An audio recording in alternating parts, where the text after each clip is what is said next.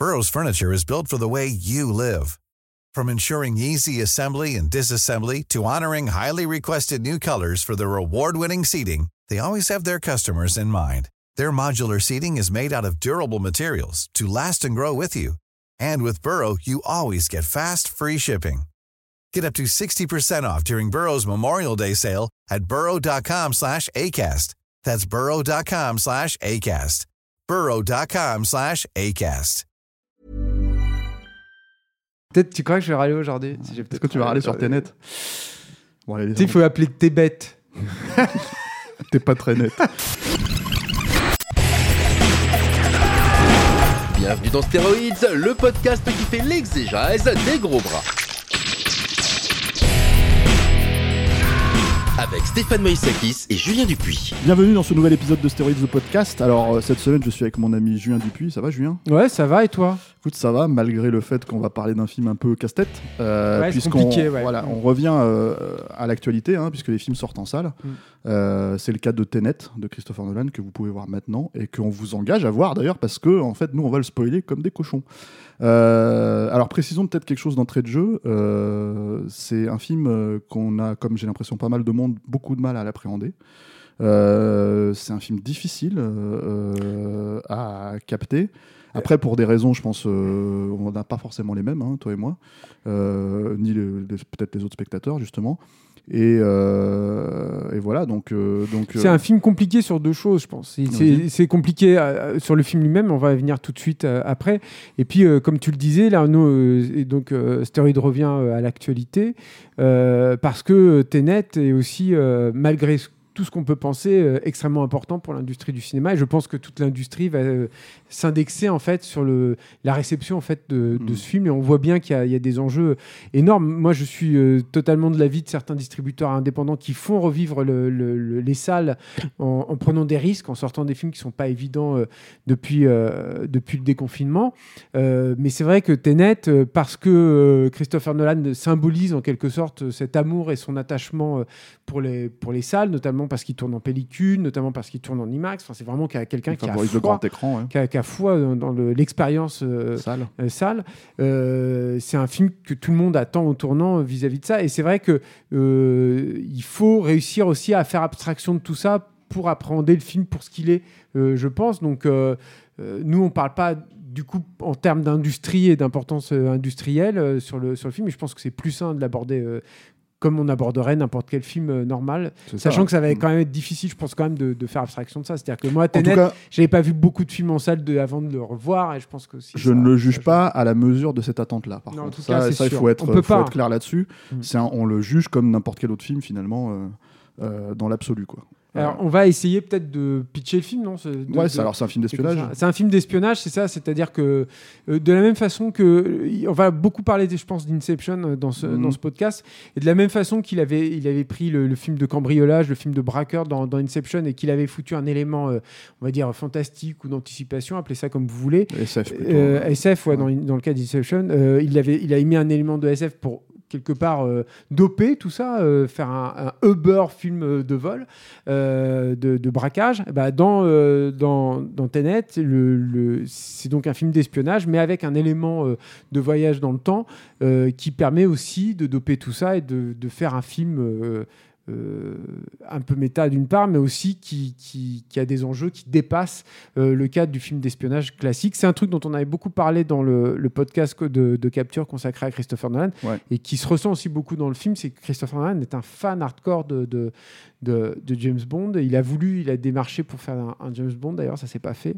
Mais euh, voilà, c'est un truc aussi qui, qui parcourt pendant tout le film. Alors oui, parce que c'est vrai que là on va parler de Tenet, mais c'est Mm. vrai qu'on a fait un long podcast en fait de 3h40. et c'est un peu l'extension de Voilà, c'est hein. c'est un peu l'extension. On arrive en fait du coup avec ce film-là à, euh, même si on le prend un peu à chaud, hein, c'est ça la problématique, Ouais. mais on arrive avec ce film-là à boucler plus ou moins la boucle avec le podcast précédent. Donc, si vous avez 3h40 euh, à tuer euh, et que vous l'avez pas encore écouté, vous pouvez l'écouter. Sur celui-là, il faut savoir qu'on va spoiler à mort. Ouais, ouais, Donc il faut vraiment avoir vu le film. On vous encourage vraiment à le voir avant parce que je pense que malgré tout, si vous n'avez pas vu le film, euh, je pense que vous allez euh, passer un peu. Déjà, on va vous spoiler pas mal de choses Mm. euh, que vous pourriez peut-être appréhender différemment de nous, hein, de toute Mm. évidence. Mais surtout, euh, on va vous gâcher un éventuel plaisir. Et Mm. je pense qu'on risque d'être vraiment obtus sur pas mal de points parce que, euh, de toute manière, C'est euh, un- si vous n'avez pas vu le film, ça- C'est un film très compliqué. On s'est, euh, on s'est questionné avec Stéphane d'ailleurs sur certaines choses.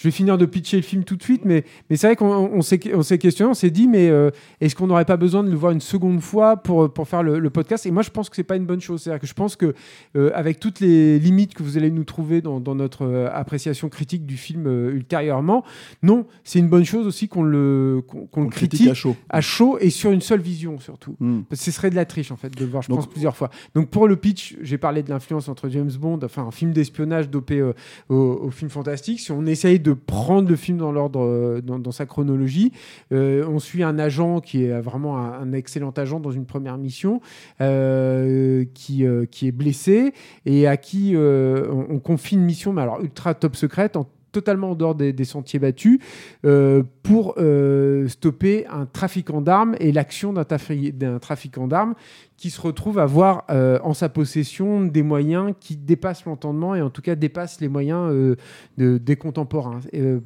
Tout- pour une raison très simple, c'est que on lui enverrait du futur euh, des éléments, euh, des objets qui lui permettraient euh, d'avoir une appréciation du temps différente de la nôtre, c'est-à-dire Voilà. une appréciation du temps qui ne serait pas linéaire. Donc ça, ça signifie potentiellement un voyage dans le temps de personnages, mais aussi des personnes, voire des objets qui ont une appréciation temporelle différente de la nôtre et qui, en l'occurrence, euh, ne vont pas euh, frontalement, ne, ne voyagent pas frontalement dans le temps, mais euh, à, à rebours, en fait. Ouais. Donc la démonstration, vous l'avez probablement vu, parce que ça, j'imagine que vous avez tous vu la bande-annonce, qui est faite par un personnage qui est joué par Clémence Poésy, qui est donc une balle de- inversée, euh, voilà, qui, Au lieu de tirer la balle, il la récupère. il récupère dans, dans le barillet. Au lieu de poser la balle sur, le- sur une tablette, elle, elle arrive dans sa main. L'idée scientifique et philosophique étant que ce qui est arrivé, euh, enfin, euh, ce qui va arriver est forcément arrivé. En fait, c'est ça voilà. la- plus ou moins la logique. Le- Alors, le- L'enjeu plutôt, c'est de savoir est-ce qu'il y a une fatalité, comme souvent d'ailleurs hein, dans les films de, de voyage dans le temps, Mm. est-ce qu'il y a une fatalité, c'est-à-dire est-ce que tout est déjà écrit quelque part et que tu ne fais que subir les événements, ou est-ce que tu peux changer les événements à venir, sachant que dans les films de temps euh, sur le voyage temporel euh, américain, il y a, il ne croit jamais à la fatalité. Mais ça, c'est ça dépend des films. hein. Non, il y, a- il y a rare. une remise en question entre, par exemple, rare. Terminator et Terminator 2. Il y a une remise en question entre les deux. hein. Et dans le 3, etc. Si, si, il y En a des- général, il y a- tu peux changer le temps. Si, il y a des trucs, Ça, et, et enfin, oui, le- tu peux changer le- le, temps, mais tu arrives au même résultat. Par exemple, dans Retour le futur, c'est ça aussi la logique. Mm. Quoi.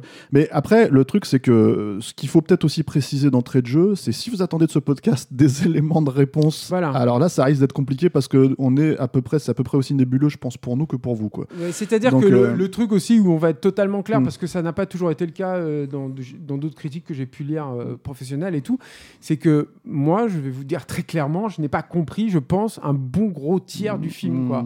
Euh, et même, j'ai essayé de réfléchir à me dire me, pourquoi, du comment et tout. Je mentirais en vous, en vous disant que j'ai compris ce qui se passait, et en particulier sur la fin. C'est-à-dire que plus le film avance, moi, plus il me sème, plus il m'égare, et moins je comprends ce qui est en train de se dérouler à l'écran. Et c'est, je pense, peut-être le problème fondamental en fait du film. Ouais. Un des problèmes, en tout Alors, cas un de ces problèmes. un des euh, problèmes fondamentaux du film, et puis surtout, moi je pense aussi un des problèmes fondamentaux du cinéma de Nolan. Alors on n'est peut-être pas d'accord sur ce point, euh, mais moi je pense que l'un des gros soucis de Tenet, maintenant qu'on a bien plus ou moins cerné l'objet pour, euh, pour partir de là, euh, c'est que en fait c'est un film qui est relativement mal raconté par certains points. C'est-à-dire que euh, j'avais non pas ce souci vis-à-vis des règles sur Inception, c'est-à-dire que les règles sont assez claires, hein. il prend un bon moment pour les mettre en place hein, d'ailleurs. Euh, mon problème étant qu'une fois qu'en fait on a mis ces règles en place, la démonstration n'était pas satisfaisante. Là, la problématique, c'est qu'en fait, euh, euh, la démonstration est encore, c'est encore une autre problématique en fait, je pense sur Tenet. C'est-à-dire que la démonstration n'est pas satisfaisante, mais surtout les règles ne sont pas mises en place. C'est-à-dire c'est que c'est hein. un univers qui, euh, euh, d'entrée de jeu, la scène dont tu parlais avec Clémence Poésy, qui ne reviendra jamais d'ailleurs, hein, ce personnage Mhm. ne reviendra jamais. Elle est posée dommage. pour te dire, tu dois ressentir plutôt que d'essayer de comprendre ce qui se passe. Ce qui est très bien dans, au cinéma, pour moi, ça me va très Ah bien non, mais ce, moi, ce genre c'est de hyper proposition. prometteur, quoi, c'est clair. Ce genre de proposition. Sauf que chez Nolan, euh, et là on parle spécifiquement de Nolan, mais ça arrive sur plein d'autres cinéastes aussi, hein, ce ressenti est souvent très rare. Et je trouvais déjà que c'était problématique dans Inception. C'est-à-dire que moi, dans Inception, je n'attache pas, j'ai pas d'attachement à l'histoire d'amour, j'ai pas d'attachement à, à tous ces trucs-là. Je trouve qu'il y a plein de trucs super, tu vois, dans le film. Mais euh, voilà. Et là, en fait, le film va encore plus loin dans cette démarche-là.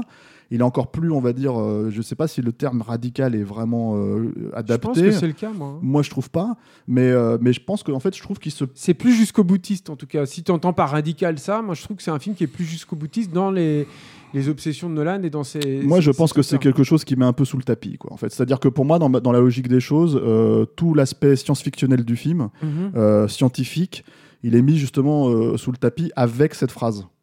Parce que en fait, cette phrase, c'est bon, bah démerde-toi avec toi. Parce que là, elle, s'adresse au spectateur hein, par le biais de, de- du personnage John David Oui, oui, Washington. bien sûr, évidemment. Elle s'adresse clairement au spectateur de la même manière que, par exemple, quand tu es en train de regarder un film comme Matrix Reloaded, dans Matrix Reloaded, la- l'architecte dit à Neo De toute façon, ce que je vais te dire, tu vas pas comprendre la moitié. Hmm. Et à partir de là, en fait, c'est évident qu'il s'adresse au spectateur quand, euh, quand il dit ça. Quoi. Bon, là, c'est la même logique, si ce n'est que, en fait, euh, le ressenti derrière, en fait, sur, euh, sur un film comme Tenet n'est pas. euh, euh, voilà, enfin, comme souvent pour moi, en fait, chez Nolan, n'est pas, n'est pas payant. Quoi. En fait, c'est- moi je je vais pas être présomptueux de la même façon que j'ai fait. euh, je, vous ai admis que. À moi. Non, non, non, c'est pas du tout ça, c'est ce que je veux dire, Stéphane. C'est- c'est- C'est-à-dire que de la même façon que je vous ai admis que j'avais pas du tout euh, compris la totalité euh, euh, du film, je vais pas être présomptueux. c'est mon cas aussi. hein. Je je vais pas être du tout présomptueux vis-à-vis de ce que Nolan a réussi ou pas réussi. Mais par contre, je peux dire ce que moi j'ai vu dans le film et ce que j'ai ressenti dans le film. Moi, je pense qu'il y a, il y a un- il y a un truc, pour moi, une question qui reste en suspens, parmi les nombreuses questions qui restent en suspens face à Tenet, qui sont jusqu'à quel point euh, mon- le fait que le film m'ait laissé euh, euh, euh, dehors est voulu ou pas par Nolan? Ce que, ce que je veux dire par là, c'est que jusqu'à quel point Nolan voulait que son film soit nébuleux ou pas? C'est-à-dire que moi, je pense que Nolan, ça fait partie des mecs qui se disent le plaisir, il est autant, euh, si ce n'est plus dans, le, dans ce que tu ressens quand tu es au cinéma, que dans les débats que tu peux avoir à la sortie de, de la salle. Euh, sauf que moi, j'ai eu l'impression dans Tenet, et c'est là où je trouve que le film est jusqu'au boutiste, qu'il a, il a mis euh, toutes ses billes sur le débat qu'il peut y avoir la- au sortir de la salle et non pas sur ce que tu ressens dans le film. Alors, Elle- je, je voudrais juste terminer là-dessus vis-à-vis des règles justement du voyage temporel. C'est euh, Cameron, alors j'ai oublié c'était à quel réalisateur lui avait posé la question sur le, le truc de- du voyage temporel. Il lui avait dit à James Cameron, il dit mais quand on fait un voyage dans le temps, c'est quoi le, le secret? Qu'est-ce qu'il faut vraiment euh, réussir? Et Cameron il dit ce qu'il faut que tu fasses, c'est que tu fasses comprendre à tes spectateurs très tôt comment fonctionne ton voyage de- dans le temps. C'est-à-dire quelles sont les règles? Qu'est-ce que tu peux faire euh, ou ne pas faire quand tu voyages dans le temps? Est-ce que tu peux voyager quand tu veux? Est-ce que tu peux voyager exactement pas quand tu veux? Est-ce que tu peux toucher les autres objets? Est-ce que tu peux croiser ton double? Est-ce que tu peux ne pas le croiser et tout? Et dans Tenet, ces règles-là, elles sont hyper nébuleuses. C'est-à-dire que tu comprends, moi je n'ai pas du tout compris les règles du voyage dans le temps et je les ai d'autant moins comprises qu'il n'y a pas un seul voyage dans le temps dans Tenet, mais comme on l'a dit dans le- l'espèce de, pitch qu'on a essayé de vous faire au début, il y en, a trois ou quatre. C'est-à-dire qu'il y a des personnages qui voyagent dans le temps et qui fonctionnent de façon, on va dire, chronologique euh, avec les autres, les autres personnages, donc un peu à la retour à le futur, on va dire. Et puis il y a des personnages qui voyagent dans le temps, mais en, en remontant le temps, c'est-à-dire en, en vivant le temps en inversé. Et il y a aussi des objets seuls qui ont, qui ont leur propre temporalité, euh, qui, qui est Oui, décorrélée en fait de- des- ouais. des, des autres, des autres personnages. Donc c'est il y a trois strates de, de, perception. Et, c'est, et du coup, moi, le film m'a complètement aussi. Mais la euh, problématique, elle n'est pas liée au fait qu'il soit capable de le faire. C'est ça la problématique des règles. C'est qu'en fait, la problématique, elle est liée vis-à-vis des enjeux. C'est-à-dire que, en gros, on comprend parfaitement dans le film que les, les personnages voyagent dans le temps à un moment clé du film. C'est-à-dire que c'est un récit linéaire. Ça, il faut être, euh, faut être clair là-dessus. C'est pas Mhm. un film comme Memento, c'est pas un film comme euh, Oui, tous ces oui. films-là. Donc, euh, je pense que vous le savez puisque vous avez vu le film. Si vous écoutez ce podcast et que vous n'avez pas vu le film, encore une fois, vous, avez- je pense que vous allez être complètement paumé comme nous, hein, en vrai. Mais, mais le truc, c'est un- film qui- c'est un film qui est linéaire Mm. dans son récit. Euh, avec des, des scènes clés Mm. qui, en gros, à un moment donné, euh, font un retour, puisque le film fonctionne comme son titre, c'est-à-dire comme un palindrome. C'est-à-dire, alors, pas tout à fait, puisqu'il se perd là-dessus vers la fin. hein, Mais c'est, ce qui est pour moi, une, enfin, j'ai une parenthèse, mais ça pour moi, ça fait partie des conneries de. de- ça, Ça, pour moi, c'est un truc de poseur, tu vois. C'est comme dans Mais je sais, dans les derniers de- je- Jedi, je, pense. pile au milieu du film, t'as un truc où Rey se voit dans un miroir et il a foutu ça exprès, tu vois rien de ça. Mais, je- mais ça apporte quoi en fait au spectateur? C'est ça, au putain, au bout d'un moment, c'est que C'est surtout t'es, qu'il ne t'es suit pas face à un spectacle et c'est le spectacle qui doit se suffire à lui-même. Alors, encore une fois. surtout, en fait, le truc, c'est que le film ne fonctionne pas complètement sous cette Mm. logique-là, mais il fonctionne par Ouais. scène. C'est-à-dire Oui, qu'en oui, gros, dans. Tenet, dans Tenet, tu as une scène d'action, par exemple, où le personnage John David Washington se bat contre euh, un, Un coup d'âme, on va un dire. kidam, voilà. Et la, la question, c'est de savoir, mais c'était qui ce mec qui est venu interrompre, en fait, en gros, notre mission, quoi. Il- lui, il était au courant. Hmm. Et en fait, en gros, plus tard dans le film, euh, t'apprends que c'est lui, en fait. Mm. Dans une mission, il essaye de Donc vous avez reprendre- prévenu hein, pour voilà. les spoilers. hein, Voilà, bon. qui, qui reprend en fait en gros. Ah oui, oui, on spoil tout quoi. On spoil en tout cas. euh, Ce qu'on a compris. voilà, ce qu'on a compris quoi. Donc en fait, l'idée c'est que c'est la problématique en fait n'est pas dans le fait qu'ils arrivent à faire ça, puisque ça, tu l'as accepté, t'es censé le ressentir, tu vois, comme Mm. elle le dit au début. Et c'est pour ça où pour moi le film il le bazarde. Et il le Ouais. répète souvent. hein. Ce, qui est, ce qui est arrivé, ce qui va arriver est déjà arrivé. C'est la logique en fait du film. C'est c'est une phrase qui est répétée ad nauseum dans le film. Donc Mm. en fait, si t'as pas entendu ça, si t'as pas intégré ça comme une réalité, on va dire du récit, Mm. bon bah voilà. Par contre, c'est la problématique des enjeux en fait qui est nébuleuse. Et c'est là où pour moi en fait. euh, euh, Nolan lui-même se perd dans ce qu'il essaye de raconter et je pense que du coup il essaye de, de- de faire passer des espèces de coups de Trafalgar pour te faire passer le truc et c'est là où je pense que lui-même c'est-à-dire que nous on est un peu paumé dans le film mais je suis pas sûr que lui et alors il a peut-être en tant que créateur il a peut-être plus d'appréhension générale hein, mais pas surtout ouais, je pense et l'autre truc C'est une possibilité, et effectivement. l'autre truc, c'est que en fait, il y a, pour moi, et là, c'est vraiment une question de ressenti, et c'est là où je, je retrouve en fait, c'est-à-dire, euh, c'est pour ça que j'ai- tendance à dire que le film n'est pas radical en fait en soi, euh, si ce n'est qu'en fait, il, il, il- il- par contre, il va radicalement dans les manquements de Nolan. C'est-à-dire qu'en fait, on en a beaucoup parlé dans le podcast précédent, mais Nolan, à mon sens, ne croit pas au langage cinématographique. C'est-à-dire qu'en fait, euh, euh, pour lui, le langage cinématographique, la, façon dont on peut distordre le temps avec le cinéma, il ne le fait que si c'est diégétique, si c'est intégré. Par exemple, dans le cinéma de Nolan, il n'y a pas de ralenti. Le seul ralenti qui est utilisé, à ma de mémoire, hein, le seul ralenti qui est clairement utilisé chez Nolan, c'est dans Inception, dans la troisième strate en fait de rêve, en fait, qui est la plus, euh, la plus dilatée, la plus, ouais. la plus, la plus c'est comme temps. dans Tenet quand il passe le temps à l'envers. C'est un, c'est un effet spécial en fait. Voilà, c'est ça. Et le truc, c'est que, pas- en fait, ça, c'est pas une euh, trope. ça, de- je- là, je parle du ralenti à proprement parler, hein, Hmm. ce qui est par exemple un truc qu'on peut retrouver chez un cinéaste comme De Palma qui adore justement au contraire dilater ça, quoi, tu vois, Mhm. pour, pour, pour, pour, pour faire ressentir quelque chose au spectateur. Le- lui ne le fait pas. Bon, c'est un choix, certes, mais en fait, ce n'est pas que ça. C'est-à-dire qu'en fait, il y a énormément de moments. Si dans plein de, de- de- de- d'idées euh, sympathiques sur le papier, par exemple, en fait, comme, euh, comme euh, l'idée, par exemple, d'infiltrer au tout début du film la- une maison extrêmement protégée en fait d'un trafiquant d'armes, je crois, si je dis pas de bêtises, plutôt qu'en fait de, faire du comment dire du À Mumbai, tu veux dire. à Mumbai, ouais. Oui, mais c'est un trafiquant d'armes.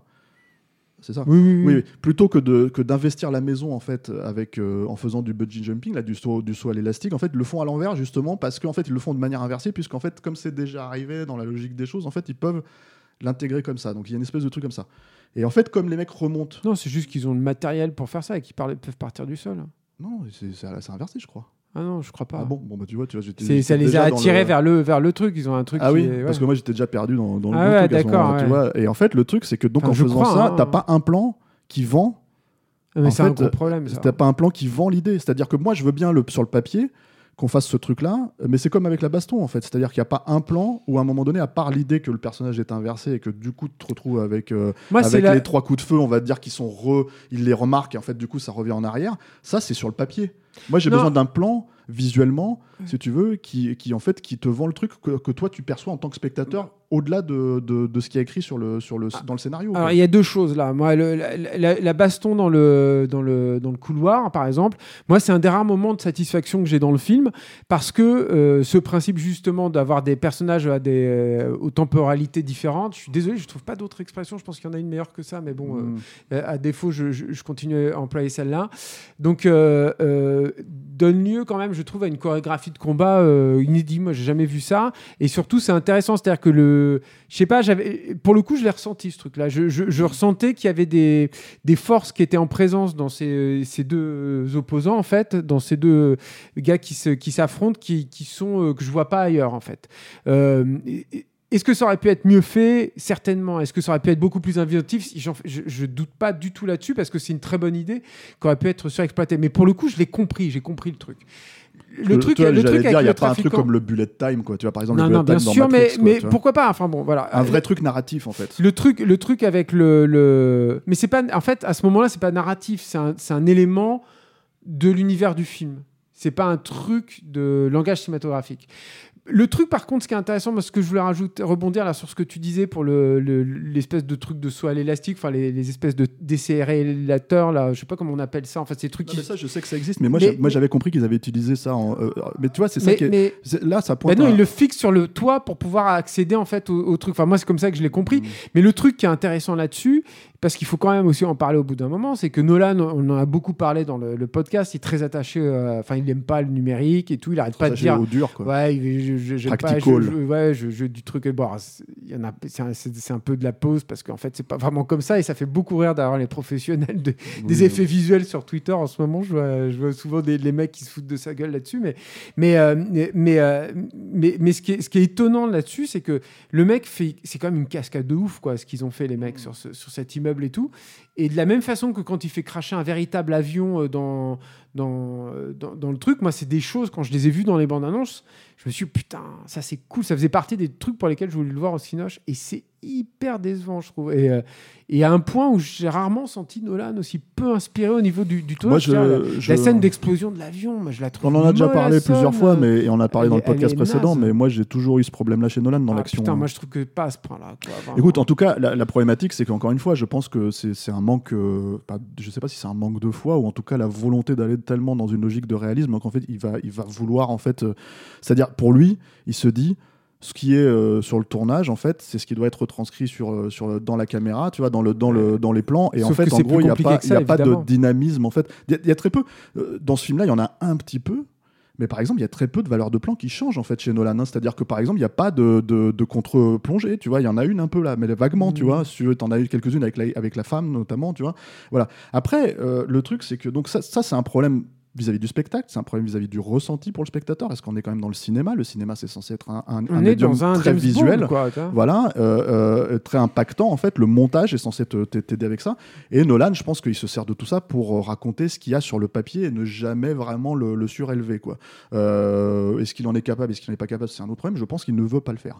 Et, et, et c'est un des soucis. Je pense que c'est là où en fait on se retrouve. En fait, c'est là où je dirais qu'il est radical en fait dans son fonctionnement. Après. Euh, Il y a une problématique en fait vis-à-vis du film, c'est que ce le point qu'on a sur lequel on semble ne pas être- n'avoir compris la même chose, Mm. c'est que je pense que le film est tellement au bout d'un moment obtus qu'on en vient à questionner des trucs qui ne devraient pas être questionnés ailleurs, si tu veux. Quoi. Cette scène, pour moi, en fait, si tu veux, euh, est-ce que c'est mon ressenti sur le moment où, où j'ai vu la scène ou est-ce que c'est mon ressenti en sortant qu'ils avaient utilisé cette technologie-là Tu vois, la technologie inversée. Euh, C'est c'est là où ça devient compliqué parce que le film n'est pas clair dans son récit, dans sa, il n'est pas limpide. Et ne pas être limpide pour, euh, comment dire, euh, pour des points aussi basiques, juste parce que c'est par le dialogue que ça passe, et en fait, le dialogue, il y en a tellement qu'au bout d'un moment, tu es, submergé d'informations presque euh, pas forcément importantes d'ailleurs, tu vois, c'est ça le souci, quoi. Ou est-ce que, en fait, voilà. Et, donc, du coup, je veux bien, en fait, être un peu con-con, tu vois, et pas avoir tout compris, mais en fait, je pense qu'il y a aussi une personne en face qui, fondamentalement, n'a pas. Et là, je parle pas que pour moi, hein, je parle de manière générale vis-à-vis du cinéma et la façon dont ça se pratique depuis 120 ans, tu vois, n'a pas en fait toutes les clés pour euh, euh, décider ce qui est vraiment il a besoin de mettre euh, dans l'ombre et ce qu'il a besoin en fait de vraiment révéler au bon moment. C'est-à-dire que de la même façon, moi, je veux, encore une fois, je veux pas être présomptueux, mais tu ne peux pas écarter aussi l'hypothèse qu'il y a un truc euh, dans Tenet, mais qui était déjà là, sous-jacent aussi chez, chez Nolan, et qui est là beaucoup plus assumé. C'est là aussi où moi, je trouve que le film est jusqu'au boutiste, hein, euh, qui est de faire un truc très compliqué pour pas grand-chose. Et que je pense que ça fait partie pour lui du Tu es, plaisir. tu es présomptueux. Julien. Mais, ce qui, mais non, mais ce qui, ce qui peut être le cas, moi je sais que tu parlais tout à l'heure de, de- de Matrix Reloaded et puis de la, de la scène de l'architecte, elle était ultra stimulante, moi je me souviens, cette Mhm. scène-là. Effectivement, j'avais rien compris, ou très peu. Mais- Mais, par contre, c'était hyper stimulant. Le truc, c'est qu'il n'y avait pas que ça. C'est qu'il y avait à côté des tonnes de trucs qu'elle n'arrivait pas dès le début et que j'avais pas la totalité du comment dire c'était pas la totalité du film qui me perdait c'est que j'avais suffisamment de trucs pour me raccrocher euh, la grosse au, euh, au wagon. Là, j'ai rien. Donc, oui. au final, on a des scènes d'action qui sont tournées en live, certes, mais qui sont souvent euh, assez décevantes. Moi, le, il y a la course poursuite, la, la, la, la poursuite en caisse qui fonctionne peut-être un peu mieux parce qu'elle a été tournée en live pour le coup, mais sinon, moi, je les trouve. La scène de gare à la fin, elle est, elle est pas terrible, mais surtout, je ne comprends comprends pas euh, qui sont les belligérants. J'ai beaucoup de mal à comprendre pourquoi ils sont là. En tout cas, la de façon spatiale, qu'est-ce qu'ils ont à conquérir? Où est-ce qu'ils doivent Oui, aller? Où est-ce qu'ils doivent se, se- se Mais, diriger? mais tu vois bien qu'on parle de- scène- de- des problématiques d'enjeu là. oui, oui, non, mais bien sûr, mais aussi parce que c'est c'est pas clairement euh, exposé. Il y a dans cette scène finale de, de bataille, a- ils sont censés prendre en étau, c'est la technique d'é- d'étau spatial, euh, enfin temporel, qui- qu'ils adoptent. C'est-à-dire qu'il y a une, une- une équipe qui, qui fonctionne à l'envers du temps et une autre qui fonctionne à l'endroit, on va dire, et qui prennent en étau les, les- les ennemis. Je n'ai rien compris. Il y a, il y a un code couleur qui est censé euh, euh, différencier les. les Qu'on ne voit jamais finalement. Il on- l'explique, mais c'est jamais mais exploité. jamais La exploité règle dans est là, truc. Ouais, mais en fait tu ne vois plus, le- pas, tu vois pas moment, les un- conséquences. un immeuble qui se détruit, qui se reconstruit, qui se redétruit, mais je sais pas. Mais- c'est joli sur le coup, mais ça. si on doit faire pas. Si on doit faire une distinction, par exemple, là j'ai utilisé cet exemple à, à- à dessin en fait hein, de- Mm. de, de Matrix Reloaded.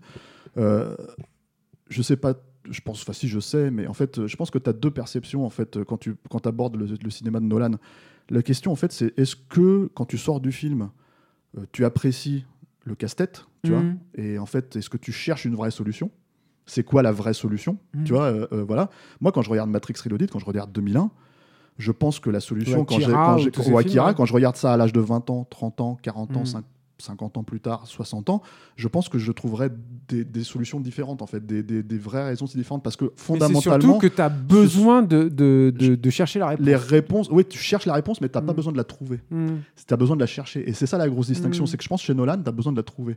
Et en fait, la problématique, elle se situe là parce que Parce que philosophiquement je pense que c'est un mec très cartésien aussi. Il n'y Voilà, a pas de poésie chez. Nolan. Et le- la, la problématique, c'est que il y a une phrase en fait qui résume plus ou moins euh, l'idée à la fin, qui est un échange entre Pattinson et, et, euh, et les personnages de Washington, Mhm. qui est, mais alors c'est quoi en fait? C'est le, c'est le destin? Et le mec il lui dit appelle ça comme tu veux. Moi j'appelle ça la réalité. Et je trouve ça un peu malhonnête parce que en fait, euh, à partir du moment où il n'a pas vraiment cherché à t'expliquer les règles de son, de son univers, en fait, qui est un univers de science-fiction pour le coup, qui Mm. existe, enfin qui existe parce qu'il est basé sur des, sur des, euh, comment dire, euh, des essais, hein, sur l'entropie, sur ces choses-là. Mais en fait, en gros, il l'utilise d'une manière qui est pour l'instant inexploitable aux yeux des humains, tu vois, Mhm. euh, et notamment notre perception de la fabrique du temps, tu vois. Euh, comme il joue sur des logiques philosophiques, moi je comprends la logique philosophique en soi, et la logique philosophique me, me, me passionne, tu vois. C'est-à-dire que oui, je, je, je, je peux comprendre en fait qu'on soit dans une logique où on puisse se dire, si tu veux ressentir les choses comme le personnage de Clémence Poésie le dit au début, plutôt que d'essayer de comprendre, essaye de ressentir Mhm. euh, l'histoire de la balle qu'elle rattrape, tu vois. Euh, ça, ça me, ça, me, ça me passionne en fait ce genre de, de logique philosophique parce que je me dis oui, le cinéma peut essayer de te faire appréhender ça, sauf que le film n'essaye jamais vraiment de te le faire appréhender. C'est ça, la- la- moi, mon- le gros manquement de comment dire euh, de, de Tenet, il est là, quoi. C'est-à-dire que plus encore que, et en fait du coup c'est pour ça que j'ai tendance à considérer qu'il le fait de manière un petit peu petit malin qui euh, qui, euh, qui essaye de tromper son, son monde. Ce qui est ce qui pour moi son fonctionnement de manière générale tu vois euh, qui, qui peut fonctionner dans les limites de son cinéma mais je trouve que voilà enfin c'est on en arrive à un moment donné où à force de mettre trop de choses sous le tapis tu vois bah en fait oui le plaisir Non, le plaisir est plus là du tout Si quoi. on, en- si on parle des limites après du cinéma de, de, de- de Christopher Nolan, il y a aussi un truc, et c'est là où le film est peut-être plus radical que les autres. euh, il y a un truc aussi dans Tenet qui n'était, qui pour le coup, qui n'était pas un manquement que- qu'on pouvait déceler dans Inception, pour euh, encore revenir à ce film-là, parce que décidément, c'est quand même deux films qui se répondent C'est de- beaucoup. oui, oui, beaucoup. Euh, qui est l'attachement émotionnel que tu, enfin les enjeux émotionnels du film. C'est-à-dire que le, le- moi je trouve que le cast est plutôt réussi hein, dans le Ouais, film, ouais. à part Kenneth Branagh que je trouve un peu ridicule quoi, mais euh, mais Ouais, sinon je, je trouve que le, le- cast est plutôt très réussi, c'est ils sont charismatiques et tout. Mais par contre euh, le cœur émotionnel du film, il est très très très loin du spectateur, je trouve. C'est le, le- le personnage principal, il, il a peu, voire très peu de- de- de- de- d'implication émotionnelle dans sa mission. Et s'il en a une, bah, tu le comprends à rebours très tardivement, en tout cas. Oui, ça ne en peut fait, pas ça t'oblige à remettre, ça t'oblige à remettre en question en fait aussi ce que tu as vu auparavant, ce qui n'est pas un trucs, problème ouais. en soi. Mais je pense que si on le revoit une deuxième fois, euh, et c'est là où en fait, on, pour l'instant, on a décidé de pas le faire, tu vois. Mm. Je suis pas sûr en fait, si tu veux, qu'on soit beaucoup plus satisfait en ayant cette, conna- cette conscience-là en fait de- dans le récit. quoi, non, non, c'est clair. Après, oui, si, parce que tu peux avoir des, comme ce des film, trucs. le film fonctionne en palindrome, d'accord, Mm. certes, tu vois, mais bon, au bout d'un moment, c'est. Non, non, mais encore une fois, moi je parle de la première vision, c'est ça qui m'importe. Quoi. Mm. Putain, un film, normalement, c'est fait pour te frapper à la première vision. Quoi. Ouais. T'es pas censé élire des trucs qui t'expliquent. et le revoir sur des, plusieurs c'est le fois. cas sur des films obtus comme 2001 ou, euh, euh, Matrix Reloaded. Mais parce que tu as des trucs qui sont satisfaisants Mm. à côté aussi. C'est ça aussi le truc. Et, euh, et, euh, et, et là, et en fait, le cœur émotionnel du film, c'est sur un personnage qui est bien, moi que j'aime beaucoup, qui est donc la- l'épouse de, de Kenneth Branagh, mais qui est un personnage secondaire et son attachement euh, émotionnel, il est compliqué à comprendre quand c'est avec son enfant, avec son fils, c'est encore plus éloigné, je trouve. C'est Oui, regardé avec beaucoup beaucoup d'é- d'éloignement De distance, et ouais, de distance et du coup c'est hyper même le, le film et je trouve hyper aride en fait à ce Mais il y, a une- quoi. il y a une jolie idée, hein, qui est l'idée de cette, euh, cette silhouette qu'elle voit s'éloigner Mm. sur- du bateau, qu'elle voit plonger du bateau. C'est une jolie idée. C'est une idée qu'il a déjà réutilisée. hein. Ça, il faut aussi euh, avoir conscience de ça. hein. C'est ce genre de truc qu'il a déjà fait, quoi. Tu vois mais, euh, mais, euh, mais moi, je trouve que c'est une jolie idée Non, sur, le papier, Ouais. pas émotionnellement. C'est-à-dire qu'émotionnellement, je suis pas impliqué là-dedans. Et je sais pas, je Mais cherche parce pas. que moi, en je- ce qui me concerne, c'est parce que notamment je comprenais plus le- la relation entre elle et son, enfin avec Oh, moi, j'avais pas trop de problème avec ça. Euh, moi, le personnage de Branagh, j'ai beaucoup de mal à le suivre à ce moment-là de l'histoire. Ouais, mais en fait, le truc, c'est que de toute façon, globalement, euh, euh, je pense que c'est, il est là le souci en fait que j'ai avec Tenet, pour moi. hein. c'est que euh, j'en ai parlé, j'ai, croisé en fait, je suis allé le voir en salle et j'ai croisé mon ami Fontana, euh, tu vois. Euh, Cédric Fontana qui est monteur chez Stéroïde en fait qui attendait beaucoup le film et qui en est sorti assez déçu donc je le salue bien hein. je pense que voilà il va nous écouter. Euh, et on en a un peu parlé derrière tu vois. Mais en fait on était sur euh, sur euh, deux conversations différentes presque des fois. C'est à dire qu'en fait moi je- ce qui m'intéresse éventuellement c'est philosophique et là c'est très léger je trouve dans le film hein, euh, parce que c'est verrouillé finalement. Et lui il essayait de comprendre en fait les règles du film tu vois. Mais moi arrivé à ce stade là les règles du film euh, je m'en foutais tu vois. Je veux dire il y, a- beaucoup de gens en fait sur le podcast euh, Nolan qui reviennent encore euh, sur euh, oui mais on a compris ça dans le film et c'est ça à la fin d'Inception etc., etc. mais en fait moi personnellement je m'en fiche c'est-à-dire que j'ai pas besoin de savoir en fait s'il est dans la réalité ou dans la fiction j'ai juste besoin de savoir en fait au moment où je suis en train de regarder le film en fait si je suis touché par ces choses là et là en fait si tu veux euh, ces concepts les concepts euh, éventuellement philosophiques du rêve ou des trucs comme ça etc la façon dont c'est géré la façon dont tu peux les, les- les- les négocier ça c'est intéressant dans, dans, dans Inception là-dedans le problème c'est que c'est pas exploité du Il y a tout, deux strates en fait. Il y a la strate de ce que tu vas tirer et analyser plus tard de- du truc, et puis il y a la strate. Qu'est-ce que c'est que l'objet film qui est face à toi et comment il fonctionne ou comment il ne fonctionne Mais, pas. ouais. Et je trouve que là, euh, Tenet, là-dessus, c'est quand même un film qui, pour moi, après la première vision, est hyper défaillant. Et je pourrais revoir le film, mieux le comprendre probablement, comprendre des choses qui m'ont complètement échappé à la première vision. mais, fait. des- mais voilà, c'est ça le problème envie, en fait. fondamental, c'est que j'ai pas envie de revoir ce Mhm. film-là. J'ai passé deux heures et demie quand même. À quelques exceptions de près, euh, là, moi j'aime bien la séquence d'ouverture par exemple. Je Oui, pense que oui, c'est oui. pas. euh, j'aime bien la séquence de couleur non mais c'est déjà bonne parlé. c'est- pareil sur le papier c'est une bonne idée Mais, mais à quelques exceptions près, c'est quand même deux heures et demie que j'ai passé qui n'étaient pas très plaisantes, quoi, et pas très agréables. Mais cette aridité-là, euh, je sais pas jusqu'à quel point elle est volontaire, tu vois, mais je pense, pour moi la grande question. Je pense En quand même suspens. que euh, euh, c'est un film qu'il a fait. euh, c'est le film sur lequel il a le moins. Euh, encore une fois, ça peut paraître présomptueux de dire ça, mais j'ai l'impression que c'est le film sur lequel il a moins de prise sur son propre concept, en fait. Mm. C'est-à-dire que vraiment, un peu en cette sensation-là. euh, et là, je parle, parle scientifiquement. Donc, pour moi, en fait, il aurait très bien pu euh, euh, contrecarrer ça avec, euh, en ouvrant sur l'aspect philosophique, tu vois, de, Mhm. de la- de la destinée, de, de tous ces trucs-là, de, de choses même en fait assez, euh, assez simples. hein. C'est une logique d'intuition, de ne pas connaître l'avenir, mais de ressentir l'avenir par moment. Ça peut nous qui arriver. n'est jamais ça peut nous arriver film, voilà hein, ça peut nous arriver à nous hein, c'est ce qu'elle dit au début tu vois ça peut nous arriver ça peut on peut avoir quand on connaît très bien une personne euh, un ressenti euh, parfois en fait qui se vérifie quoi tu vois mais qui a un ressenti à la base. Mais tout ça en fait euh, là où il aurait pu vraiment attraper le spectateur et lui faire poser ce genre de questions là il le fait pas il l'exploite pas. Et donc du coup pour moi ça fait partie en fait des choses qui font que euh, j'ai plus vraiment j'ai vu le film j'ai pas vraiment passé un mauvais moment contrairement à toi mais j'ai pas j'ai pas vraiment envie de le revoir quoi. Euh, Le mauvais moment, je le précise aussi, c'est installé, c'est instauré Au au, fur et à au mesure, fur et à ouais, mesure. bien sûr. hein, comme dans sur la- tous les films qu'on n'aime c'est- pas Sur, sur la dernière heure, quoi. Et sur le début, non, pas forcément, parce que là, il y en a que tu lâches plus. Moi, j'aurais terminé. Sauf Lucie, évidemment. voilà. Mais j'aurais terminé sur une note plutôt positive en fait c'est-à-dire que euh, malgré tout ce qu'on vient de dire et tout moi j'ai envie de saluer l'existence en fait de ce film c'est un film En à soi, oui, bien sûr. c'est un film à 250 millions de dollars, euh, qui est pas évident, qui est pas adapté de franchise, qui n'est pas porté par des, des vraies grosses têtes d'affiche. C'est-à-dire que même Pattinson, c'est un mec qui est en train de monter, mais je pense pas qu'il ait la carrure Oh, encore a- commerciale non, pour porter il un. a, il a, il a un eu truc quelques deux- succès au début de sa carrière. mais Mais, c'est pas pareil. Il Ouais. porte pas. Tu, tu montes Bien pas un film. C'est la star, c'est vraiment Christopher Nolan dans le, Bien sûr. ouais. le cas de les cas de Tenet. Et euh, comme on l'a dit quand même, qui a été euh, tourné, euh, c- ça n'a pas été un tournage facile, quoi. Ça a été tourné, je crois, sur cinq pays différents, un truc comme ça. Euh, c'est rare et euh, ça, fait d'autant plus suer en fait. De... Il y a non seulement il y a le contexte, mais il y a ça aussi moi, je, c'est un film sur lequel je, je ne pose pas ces, euh, ces, ces réserves-là sans, sans regret, en fait. Ça me fait suer, en fait, de Oui, pas. oui, pas moi, je, je, comme je suis la personne qui aime probablement le moins Nolan de tous ceux qui avaient fait le Mais podcast. ça avec va au-delà de Nolan, tout, en fait, je trouve. Euh, Mais bon. Moi, je, je, peux pas mesurer une- cette déception-là. C'est-à-dire qu'en fait, la déception, euh, en fait, je m'attendais à ce que ça aille dans un sens ou dans l'autre. Je Mm. m'attendais à être soit agréablement surpris, soit plus ou moins, comment dire, tu vois, dans les rails de ce que Nolan me propose de manière générale depuis maintenant euh, 15 ans. je trouve qu'il 20 ans, s'enferme dans un. Truc, en fait. Mais, mais Nolan, c'est un mec, Je trouve que c'était ouais. déjà le cas avec Dunkerque, on avait parlé Mm, d'ailleurs avec le mm. truc, il était en train de s'enfermer dans un système et dans un mode de fonctionnement. Je trouve que Tenet, c'est encore Mais, pire. mais moi, le problème principal en fait d'un film comme Tenet aussi, ça. et là je parle vraiment en termes de narration, c'est que c'est quelqu'un qui a tout, qui, qui est fasciné par ça, hein, apparemment, tu vois, le temps, la Mm. temporalité, mais qui a toujours eu du mal à la gérer dans ses films. Si c'est pas diégétique, c'est pas intégré, et là c'est diégétique.